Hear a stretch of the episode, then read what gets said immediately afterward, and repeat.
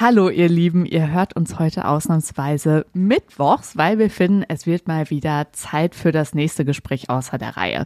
Ihr wisst ja, unsere Spezialfolgen sind immer Gespräche, also wir laden Menschen ein, haben Menschen zu Gast, die Themen aus unserem Podcast-Folgen in die heutige Zeit holen können. Und das machen wir heute auch wieder. Ja, das machen wir heute auch wieder mit einem Thema, was uns schon super lange beschäftigt. Ähm man kann so viel sagen, es beschäftigt uns, weil wir selber Frauen sind.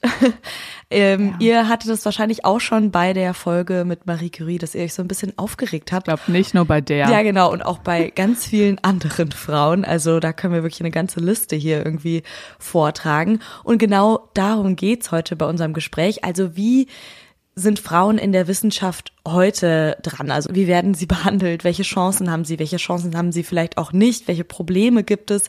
Also dieses Problem, dass Frauen in der Wissenschaft benachteiligt sind oder sich benachteiligt fühlen, wie genau der Unterschied da ist, müssen wir auch auf jeden Fall vielleicht noch klären. Das ist schon sehr, sehr alt, aber das gibt es heute immer noch. Also es ist ein top aktuelles Thema und wir wollen das Ganze klären und zwar mit Charlotte Seitz vom Podcast Die Wissenschaft. Hallo Charlotte. Hallo, ich freue mich sehr da zu sein. Charlotte, du bist ja selbst Wissenschaftlerin, du bist Biochemikerin und genauer gesagt bist du gerade Postdoc in einem Labor in Wien. Das heißt, du hast den Doktor schon fertig, du bist komplett fertig mit deiner Ausbildung und du arbeitest jetzt an zellulären Immuntherapien. Das heißt, du beschäftigst dich damit, wie man das Immunsystem so aufrüsten kann, dass es Krebszellen besser finden und selber zerstören kann. Ist das richtig so? Ja, genau. Genau, das ist sehr gut auf den Punkt gebracht. Ja, perfekt. Und du hast deinen Podcast gestartet im April. Den verlinken wir euch natürlich auch hier in der Episodenbeschreibung. Und da sprichst du jeden Monat mit einer Forscherin oder einer Expertin über Challenges und Chancen, die Frauen in der Wissenschaft so haben. Und das wollen wir halt heute auch machen mit dir zusammen. Bei Instagram hast du zum Podcast-Start auch äh, aufgeschrieben, dass du der festen Überzeugung bist, dass Frauen in der Wissenschaft nicht nur mehr Förderung, sondern vor allem Gehör brauchen.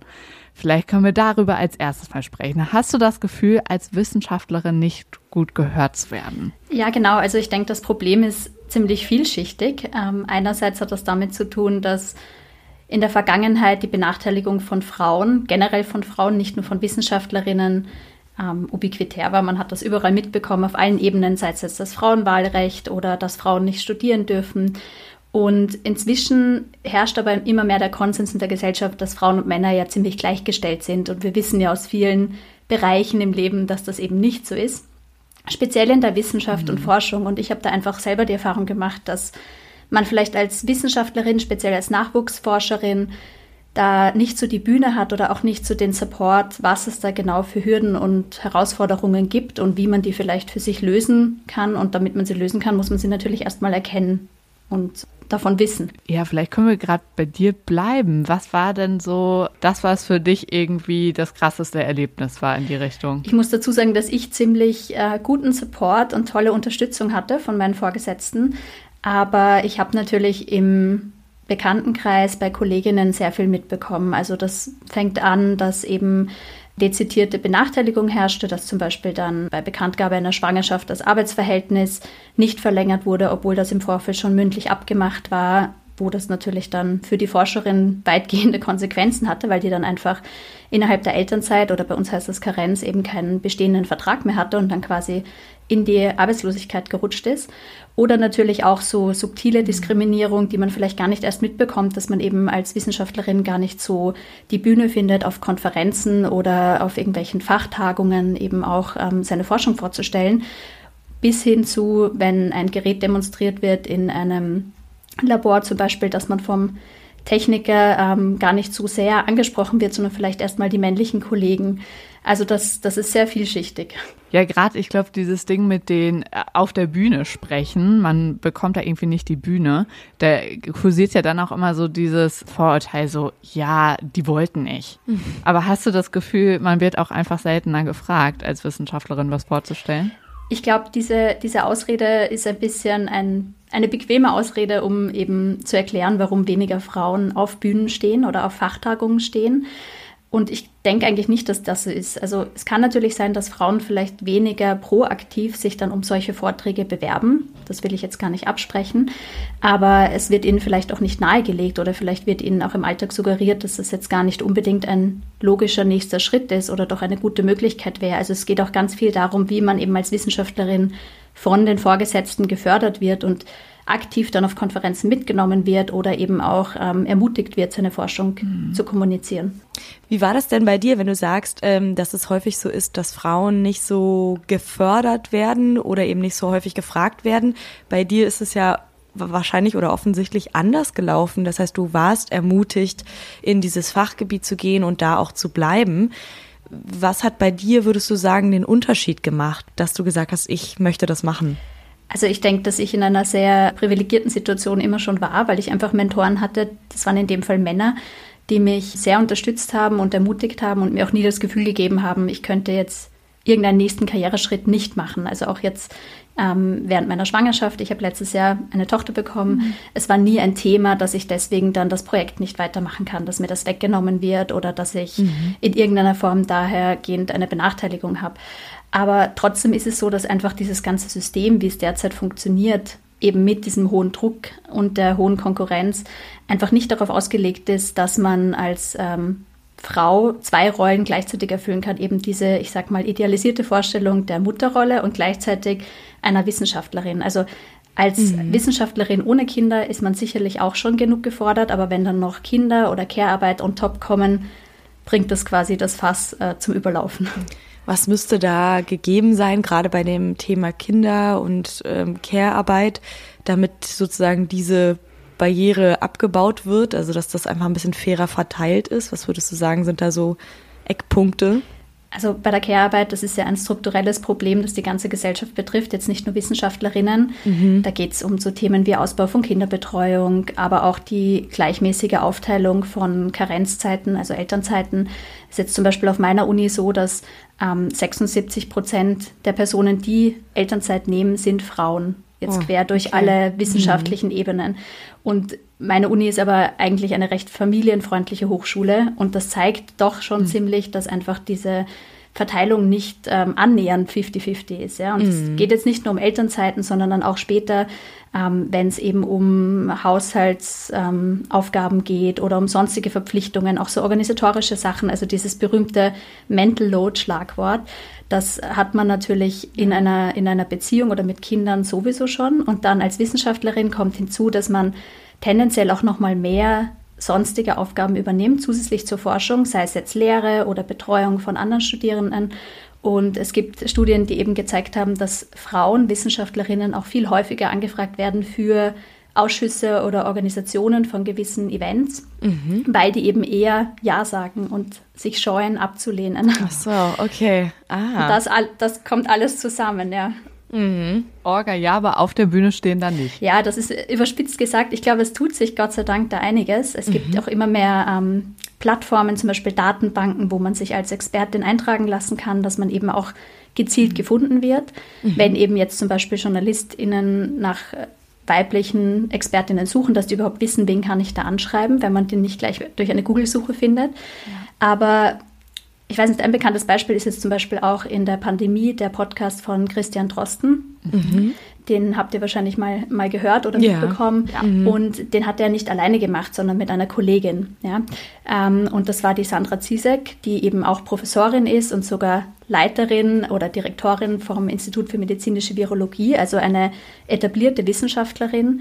Und dementsprechend eigentlich dem Christian Drosten gleichgestellt und trotzdem ja. war in den Medien meistens er zu sehen und er zu hören und sie wurde teilweise sogar als Assistentin bezeichnet, obwohl oh. sie eigentlich auf der gleichen Hierarchie und Ebene steht wie er. Also ähnlich wie bei Marie oh Curie, die einen Nobelpreis ja. bekommen hat, aber genau. als Ehefrau dann irgendwie abgestempelt wurde. Genau, nur dass das halt vor über 100 Jahren ja. war und man meinen sollte, da hat sich einiges getan. Wahnsinn, okay krass, richtiger Flashback-Moment hier gerade. Und ich hatte noch gehofft, also ich, wir hatten es auch als Frage für heute aufgeschrieben, kann das genauso nochmal mhm. passieren? Und jetzt äh, bringst du direkt so ein aktuelles mhm. Beispiel. Auf der anderen Krass. Seite, wenn man sich jetzt so die Zahlen anguckt, 2022 waren 28 Prozent aller Professuren mit Frauen besetzt. Das ist immer noch der geringere Anteil, also in Deutschland. Und da ist der Frauenanteil seit 1990 um das Vierfache angestiegen. Das ist ja eigentlich schon ein super Ergebnis oder eine super Zahl. Könnten wir uns nicht, jetzt mal ganz äh, subtil gefragt, ähm, nicht dann jetzt zurücklehnen und darauf vertrauen, dass das in nochmal so vielen Jahren dann ungefähr gleich ist? Also die Tendenz ist sicherlich die richtige. Es geht in die richtige Richtung, aber das Vierfache von einem sehr geringen Prozentsatz ist natürlich mhm. immer noch recht wenig, leider Gottes. Mhm. Und den Zeitraum, den du jetzt genannt hast, das sind ja doch fast 35 Jahre. Also es geht einfach in sehr langsamen Schritten. Und was ja. man eben sieht, ist, dass ähm, diese Leaky Pipeline, die ja immer wieder diskutiert wird, das heißt, man hat einen sehr hohen Anteil an weiblichen Studierenden, teilweise 50 oder mehr Prozent Studentinnen in vielen Fachrichtungen und dann mit höherer Karrierestufe fallen diese Frauen, diese Wissenschaftlerinnen raus. Mhm. Und dadurch kommt es halt zu diesem Ungleichgewicht. Also spätestens ab der Habilitation ist es eigentlich in fast allen Fachgebieten so, dass viel mehr Männer in Professuren kommen. Und ich glaube, das hat einfach damit zu tun, dass ähm, eben diese Vielfalt an Vielzahl an Zusatzbelastungen und eben auch dieser zusätzliche Punkt der Familienplanung, der dann oft zeitlich in dieses Alter reinfällt oder sonstige Care-Arbeit eben nicht gerecht aufgeteilt ist und dass es dann mhm. fast schon ein, wie soll ich mal sagen, ein, ein Vorurteil ist, dass vielleicht eine junge Wissenschaftlerin eine Professur gar nicht so gut erfüllen kann, weil die bekommt ja vielleicht ein Kind oder vielleicht bekommt sie sogar zwei Kinder, um Gottes Willen. Mhm. Also mhm. es wird gar nicht daran gedacht, dass dann ein Wissenschaftler genauso in Elternzeit gehen könnte und ja, auch sollte. Stimmt. Ja. Ähm, das sind so die Probleme. Mhm. Ja. Hat dir das denn auch Angst gemacht? Also am Anfang und wie bist du dann da durchgekommen? Ich denke mir mal, nach der Doktoratsphase, die ja eigentlich schon mal sehr fordernd ist, hat man so ein bisschen das Gefühl, man hat es jetzt geschafft und man ist jetzt am Ziel. Mhm. Und dann nach so einiger Zeit, das war zumindest bei mir persönlich so, dämmert es einem langsam, okay, die nächste Phase ist aber auch gar nicht so ähm, in trockenen Tüchern und da regnet es jetzt nicht plötzlich Gold, mm. sondern man ja. muss sich dann eben gleich darum kümmern, wie man weiter finanziert ist. Man hat befristete Verträge, man muss sich um den nächsten Antrag kümmern, man hat vielleicht zusätzliche Aufgaben wie die Betreuung von Studierenden, die alle sehr viel Spaß machen oder Lehre, aber die eben alle noch on top kommen. Und mhm. das finde ich schon ziemlich prekär und ziemlich ähm, belastend. Das betrifft jetzt mhm. natürlich auch Männer wie Frauen in der Wissenschaft. Und ich hatte was so meine, meine Familienplanung angeht, nicht solche Bedenken, weil ich eben da sehr viel Unterstützung von meinen Vorgesetzten hatte. Zum Beispiel jetzt mein, mein direkter Vorgesetzter hat selber drei Kinder und war auch zeitweise in Elternzeit. Also das ist natürlich auch ein gutes Vorbild, aber ich merke schon, dass mhm. diese Vorbilder, diese Role Models auf ähm, vielen Hochschulen einfach fehlen. Mhm. Es gibt einfach sehr viele Professorinnen, die keine Kinder haben. Oh ja. Und das hat, glaube ich, nicht damit zu tun, dass der Kinderwunsch vielleicht nicht so ausgeprägt ist, sondern ich habe jetzt in einer Statistik gefunden, dass eben, wenn man sagt, zwischen 20 und 28 Prozent sind mit ähm, weiblichen Wissenschaftlerinnen besetzt von den mhm. Professuren und von denen haben nur ungefähr 50 Prozent Kinder. Also das heißt, im Endeffekt haben zwischen 10 und 15 Prozent der Professorinnen Kinder mhm. und bei den ähm, Professoren, bei den männlichen sind es aber 76 Prozent, die Väter Wahnsinn. sind. Also es hat ja. nichts, nichts damit zu tun, dass generell dieses man könnte auch sagen, die Leute brennen für die Wissenschaft, ja. die haben kein Interesse an Familienplanung oder an sonstigen Aktivitäten, mhm. Hobbys, was auch immer, Freizeit. Aber das hat schon auch viel mit strukturellen Problemen mhm. zu tun. Ja. Du hast so ein Instagram-Video gemacht, da hast du gesagt, dass sogar die prekären Strukturen in den letzten Jahren schlimmer geworden sind, dass das so dein Eindruck ist. Warum sagst du das? Ja, ich denke, das hat viel mit diesen befristeten Verträgen mhm. zu tun. Ähm, es gibt ja in mhm. Deutschland mhm. wie in Österreich auch verschiedene Gesetze, die eben diese befristeten Verträge großteils verschärft haben, obwohl eigentlich die Intention war, den Nachwuchs zu entlasten ich kenne jetzt die Zahlen für Deutschland nicht, aber ich glaube, es ist einfach so, dass eine Vielzahl der wissenschaftlichen Angestellten auf Hochschulen in befristeten Verträgen ist. Mhm. Und dann natürlich diese, dieser Punkt der Familienplanung oder der weiteren Karriereschritte, das fällt oft alles in einen Lebensabschnitt zusammen. Also man sollte ja als ähm, Wissenschaftler oder Wissenschaftlerin zum Beispiel nach, dem, nach der Doktoratsphase am besten auch ins Ausland gehen oder sich verschiedene Labore ansehen oder da relativ flexibel sein und zeitgleich dann eben Anträge schreiben und Betreuung übernehmen von Studierenden und dann noch Lehre übernehmen. Und dann ist das aber meistens eine Zeit, ich sag mal zwischen breit gefasst 25 und 35, ganz so grob, mhm. wo dann eben das Thema Familie vielleicht doch auch mhm. schlagend wird. Und dann ist eben die Frage, wie, wie verhält man sich da? Man muss im Moment, habe ich das Gefühl, ein bisschen pokern einerseits oder vielleicht auch Prioritäten setzen und das sollte eigentlich nicht der Fall sein. Mhm. Dadurch, dass wir jetzt darüber sprechen, habe ich immer das Gefühl, wir machen darauf aufmerksam. Man könnte auch so argumentieren, dass dadurch, dass so immer darauf der Finger so gezeigt wird, ja, sie ist ja eine weibliche Professorin und weibliche Doktorandin und ähm, das ist so und so verteilt und so. Also dadurch, dass da so viel Aufmerksamkeit drauf liegt auf dem Geschlecht, habe ich manchmal so den Eindruck, dass man so viel Rücksicht nimmt, dass es gar nicht mehr so diese Gleichheit der Wissenschaft gibt. Ähm, also ich, es fällt mir schwer, das in Worte zu fassen. Ähm, also sollte man nicht eigentlich nicht mehr darüber sprechen? Ich, das ist nicht meine Meinung, aber so provokativ gefragt, damit sozusagen das Ganze nicht immer so unterstrichen wird. Das ja. ist ja jetzt eine Frau und ähm, eine weibliche Professorin. Also hast du das Gefühl, dass da manchmal auch vielleicht zu viel Aufmerksamkeit drauf liegt? Ich weiß, was du meinst. Ich glaube vielleicht, dass es die falsche Form von Aufmerksamkeit ist. Ich habe mhm. selber schon gehört, dass man eben dann, wenn man sich um eine Stelle bewirbt, von Kollegen so halb scherzhaft gemeinte Aussagen bekommt, wie, ach, das bekommst du sowieso, weil du bist ja eine mhm. Frau. Also es geht ja, dann genau. ähm, gar nicht so sehr um die Qualifikation, sondern na gut, wenn man sich als Frau bewirbt, dann wird man ja sowieso auf diese Position mhm. geschoben. Ich glaube trotzdem, dass eine Frauenquote sehr viel Sinn macht, weil wir eben noch einen weiten Weg haben. Ich denke aber auch, dass es gut wäre, mehr solche, wie soll ich sagen, Begutachtungsrichtlinien, die es ja teilweise schon gibt, zu haben, dass man zum Beispiel jetzt in Anträgen oder wenn es um irgendwelche Bewertungen von der akademischen Leistung geht, also wie viel hat man publiziert, wie viel Drittmittel hat man eingeworben, vielleicht eben solche Karenzzeiten wirklich ausnimmt, sowohl von Vätern als auch von Müttern, weil das führt dann auch automatisch dazu, dass eben nicht Frauen bevorzugt werden, mhm. was meistens eh nicht der Fall mhm. ist, sondern dass einfach ganz genau darauf geschaut wird, okay, wann hatte jemand einen Karrierebreak? Das kann ja auch durch Krankheiten oder sonstige Pflegeaufgaben zustande kommen. Und das dann eben mit einbezieht in dieses, wir nennen das akademische Alter, also wie viel eine Person überhaupt schon geleistet haben kann in diesem Zeitraum, in dem sie in der Forschung aktiv war. Mhm. Und ich denke, sowas brauchen wir einfach viel mehr in der Zukunft. Also mehr Standards, die sozusagen messbar machen, wie gut jemand ist und wie gut er vielleicht ins Team passt. Und damit das genau. Geschlecht eben nicht mehr so eine große Rolle spielt. Ja, ja. und äh, eine Sache fällt mir noch ein. Ich denke auch, dass viele Aufgaben, die jetzt eben nicht nur von Frauen, aber eben schon auch vorrangig von Wissenschaftlerinnen übernommen werden, wie eben diese organisatorischen Aufgaben mhm. oder dann Mitglied sein in irgendwelchen Gremien oder die Betreuung von Studierenden und in der Lehre. Das sollte einfach noch viel stärker gewichtet werden, mhm. weil derzeit wird bei Professorinnen und Professoren eben sehr viel darauf achtgelegt, wie viel publizieren die oder wie ist der Output der wissenschaftliche, aber diese ganzen zusätzlichen Aufgaben, da fällt ja Wissenschaftskommunikation auch ja, mit rein. Ja haben immer noch eine untergeordnete Rolle mhm. und das ist eigentlich schade. Ah, ah okay. Und nochmal eine Rückfrage zu dieser Pausenzeit. Das ja. heißt, im Moment wird die quasi einfach als Zeit gewertet, in der man dann nichts veröffentlicht hat. Ähm, genau, also meistens kann man das angeben, dass man eben eine Karriereunterbrechung hatte, sei das jetzt bedingt durch eine Elternzeit oder eben auch durch sonstige Pflegetätigkeiten, Krankheit und so weiter. Mhm. Da ist es aber auch so, ich kann jetzt ein konkretes Beispiel nehmen. Also ich habe mich um einen Antrag beworben und habe eben angegeben, dass ich ein Jahr in Elternzeit war.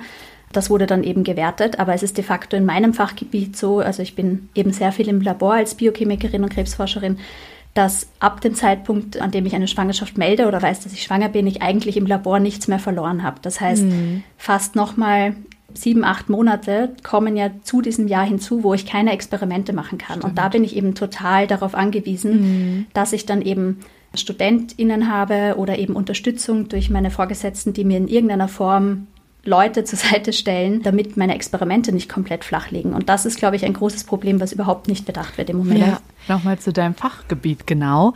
Das ist ja naturwissenschaftlich. Und wenn man sich so anguckt, insgesamt so im wissenschaftlichen Betrieb arbeiten schon ja viele Frauen, aber vor allem jetzt in diesem naturwissenschaftlichen Bereich weniger.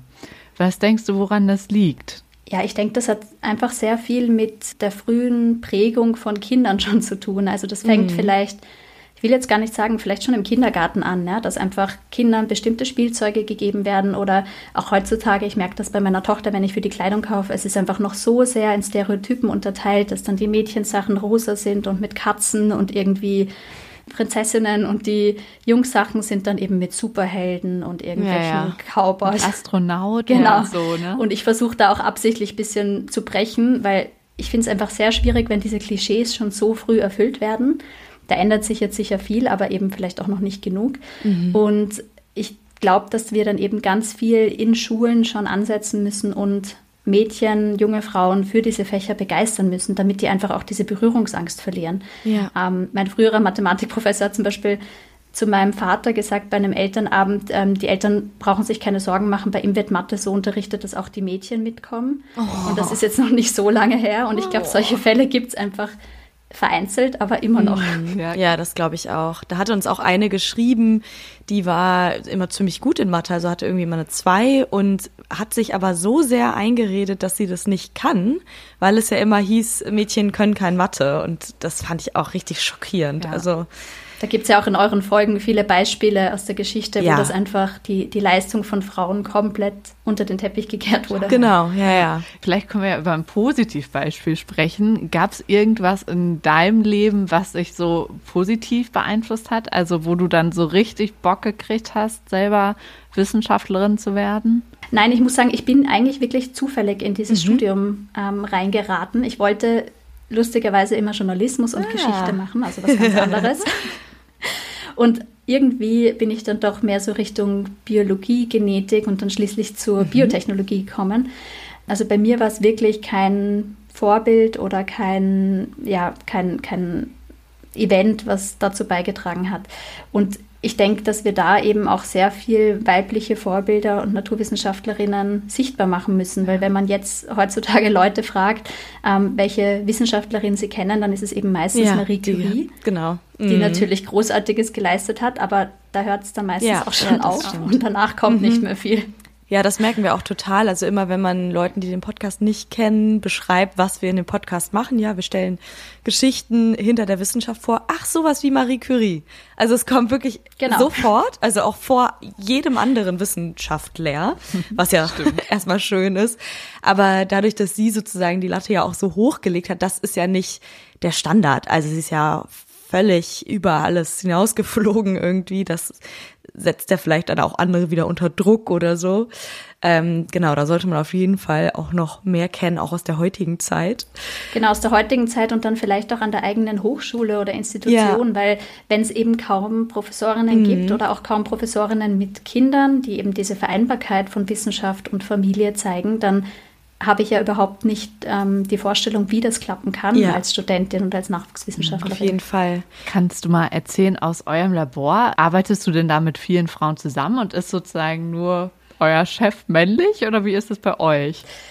Also bei uns ist es tatsächlich so, dass alle ähm, Vorgesetzten männlich sind. Das ist ja, ich weiß nicht, ob das Zufall ist oder ob das natürlich auch ein Bild ist, was relativ repräsentativ ist. Mhm. mhm. Aber im Labor selber, also meine Kolleginnen, das sind natürlich auch viele, viele Frauen und Nachwuchswissenschaftlerinnen.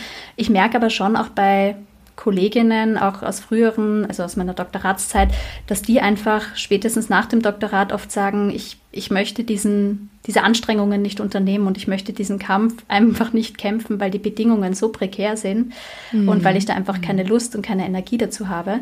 Aber natürlich, es gibt immer wieder auch tolle Wissenschaftlerinnen, die eben auf höheren Hierarchien sind. Also ich habe da das Glück, auch eine Mentorin zu haben, die mir zum Beispiel sehr gut vermittelt, dass ähm, gewisse Dinge einfach machbar sind und die mir auch gezeigt hat, dass sowas wie Netzwerke aufbauen extrem wichtig ist und sich da Unterstützung suchen und Gleich Gleichgesinnte suchen, damit man eben als Nachwuchswissenschaftlerin nicht durch die Finger schaut und, und mhm. möglichst gut weiterkommt.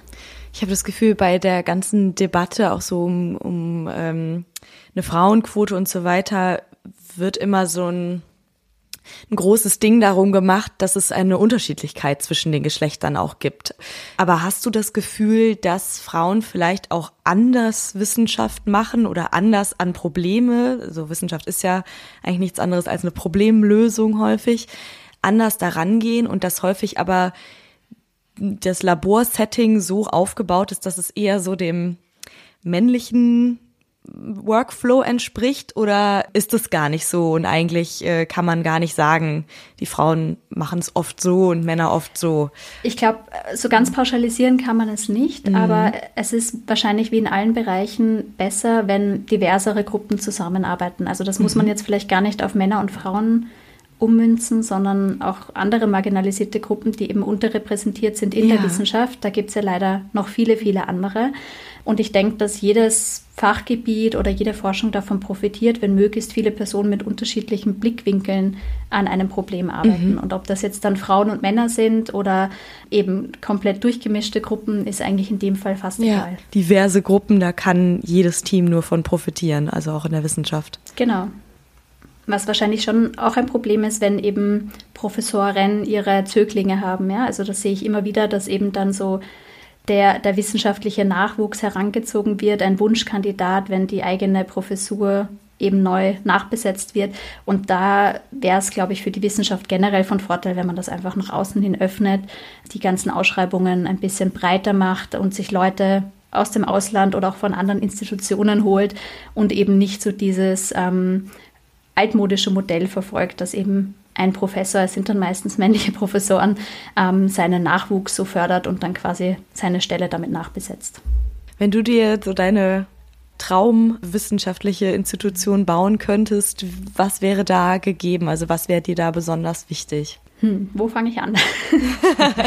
also vielleicht runtergebrochen, mir wäre es, glaube ich, wichtig, dass einfach die Ressourcen ein bisschen freigespielt sind. Wir machen alle unseren Job sehr gerne und mit sehr viel Motivation, sonst würden wir alle nicht in der Wissenschaft arbeiten. Ja, Aber ja, ich, ich merke einfach, dass so im Alltag oft die Zeit und die Ressourcen fehlen, um alle Aufgaben, die man hat, auch zu erfüllen und auch den eigenen Erwartungen entsprechend zu erfüllen, weil man möchte ja dann nirgends nachlassen, nicht keine schlechte Lehre machen oder die Studierenden, die man betreut, nicht irgendwie vernachlässigen. Und da wäre es einfach schön, wenn da ein bisschen mehr Unterstützung von Seiten der Hochschule wäre, sei es in Form von ähm, zusätzlichen Stellen, die einen zum Beispiel bei Antragstellungen unterstützen oder die einen bei Wissenschaftskommunikation unterstützen. Oder eben auch, dass vielleicht mehr zeitliche Flexibilität gegeben ist und einfach dieses Idealbild, dass man als Wissenschaftler oder Wissenschaftlerin möglichst viel Zeit im Labor verbringt und möglichst viele Überstunden macht, unbezahlt. Und nur dann opfert man sich richtig auf. Davon müssen wir, glaube ich, wegkommen. Ja. Ja. Und ich kann tatsächlich noch eine Zahl nachreichen, die wir uns eben gefragt haben, wie dieses Befristungsverhältnis in Deutschland ist. Da war nämlich Amrei Bar auf einer Konferenz jetzt, wo wir auch eingeladen waren mit dem Podcast, wo wir übrigens auch wieder die einzige weibliche Stimme waren auf dem Podium. Uns wird gesagt, man hätte es versucht. Ähm, auf jeden Fall hat sie, also sie ist eine der Initiatorinnen auch von dieser Bewegung Ich bin Hanna. Da geht es genau darum, darauf aufmerksam zu machen, hey, ich bin eine Wissenschaftlerin, die auch befristet und mit sehr ja. nervigen Zeitverträgen arbeiten muss. Und auf ihrer Folie stand, dass 92 Prozent der unter 45-jährigen WissenschaftlerInnen ohne Professur befristet beschäftigt sind. 92 Prozent. Das Schon muss man krass. sich mal auf der Zunge zergehen Ja. lassen. Ja? Das wird es in keinem anderen Bereich, in keiner Branche Nee, geben. im Journalismus Ja. vielleicht noch. Das ist ähnlich. Ja, vielleicht. Ja, stimmt. Also, aber ja, ob es 92, glaube ich, das kommt mir jetzt auch sehr viel vor. Boah. Nee, die haben das tatsächlich erhoben. Nee, nee, ich meine im das- Journalismus, dass es weniger so. ist. Ja, aber bei denen, es gab tatsächlich nicht auch noch Nachfragen zu der Zahl und das so. bezieht sich sogar auch auf Institute außerhalb von Universitäten. Also es Wahnsinn. sind sozusagen, ist der gesamtwissenschaftliche Bereich Ja. in Deutschland. Ja. Puh. Richtig heftig. Ja. Aber ich habe auch ganz viele Chancen heute rausgehört. Da würdest du uns zustimmen, ne? dass es die gibt. Genau, also ich glaube, man darf sich trotz dieser Situationen, dieser prekären Arbeitsbedingungen nicht ermutigen lassen. Wenn man Wissenschaft machen möchte, egal jetzt ob als ähm, Frau oder als Mann, sollte man unbedingt dabei bleiben und einfach für sich den richtigen Weg finden. Das ist, glaube ich, so mein, mein Tipp oder mein Ratschlag. Und sich doll vernetzen und zur Ermutigung vielleicht deinen Podcast Ja. hören, die Wissenschaft. Ja, Danke, Charlotte Seitz war das bei uns im Podcast. danke für die Einladung. Richtig cool, mal so aus der Welt der Wissenschaft heute was zu erfahren. Ich fand es besonders spannend, dass sie gesagt hat, dass man halt wirklich Vorbilder braucht und Ja. wissen muss, dass ein Chemiker auch eine Frau sein kann. Oh ja. Ne? Und dass das Ganze auch schon so in der Schule anfängt, weil ich erinnere mich auch so gut daran, dass Mathe war einfach das Fach für die Jungs. Jungs und ne, Pädagogik war die, das Fach für die Mädels. Ja, und es geht ja dann schon im LK los, Ja. dass da kein Mädchen mehr sitzt. Nee, genau. Wobei das bei uns wirklich besonders war, weil im Physik-LK waren tatsächlich 40 Prozent waren, glaube ich, Frauen. Also es war echt Stark. besonders. Mhm. Also ich glaube, das kommt mit einer guter Dinge und ich hoffe, dass wir auch mit solchen Gesprächen hier und mit unserem Podcast generell dazu beitragen können, dass sich viele Frauen und Mädchen vielleicht irgendwie Ihr Vorbilder ähm, finden. motiviert fühlen, ja genau, in diese Richtung zu gehen. Oh ja. Marie Curie war ja da für Levke zum Beispiel eine Inspiration. Wer weiß, ob sie jetzt in die Richtung geht, das ist ja auch äh, noch alles lange hin, aber immerhin weiß sie, dass es möglich ist, als Frau in die Richtung zu gehen. Ja, und wenn ihr unseren Podcast hört, wisst ihr auch, dass es noch mehr tolle Wissenschaftlerinnen gibt als Marie Curie. Oh ja, ja, das ist auch ganz wichtig zu sagen. Und man muss auch nicht zwei Nobelpreise abräumen. Also Nee. sie ist vielleicht, sie setzt das Maß vielleicht auch sehr hoch. Ja, äh, wir können schon verraten, äh, es gibt natürlich Samstag, am normalen Science Samstag wieder eine Ja. Folge. Und da wird es um eine eher sehr praktische Erfindung gehen. Vielleicht tragt ihr das gerade Oh ja, oh ja, an euch. stimmt. Kleiner Teaser. Bis dahin, macht's euch schön und tschüss. Tschüss.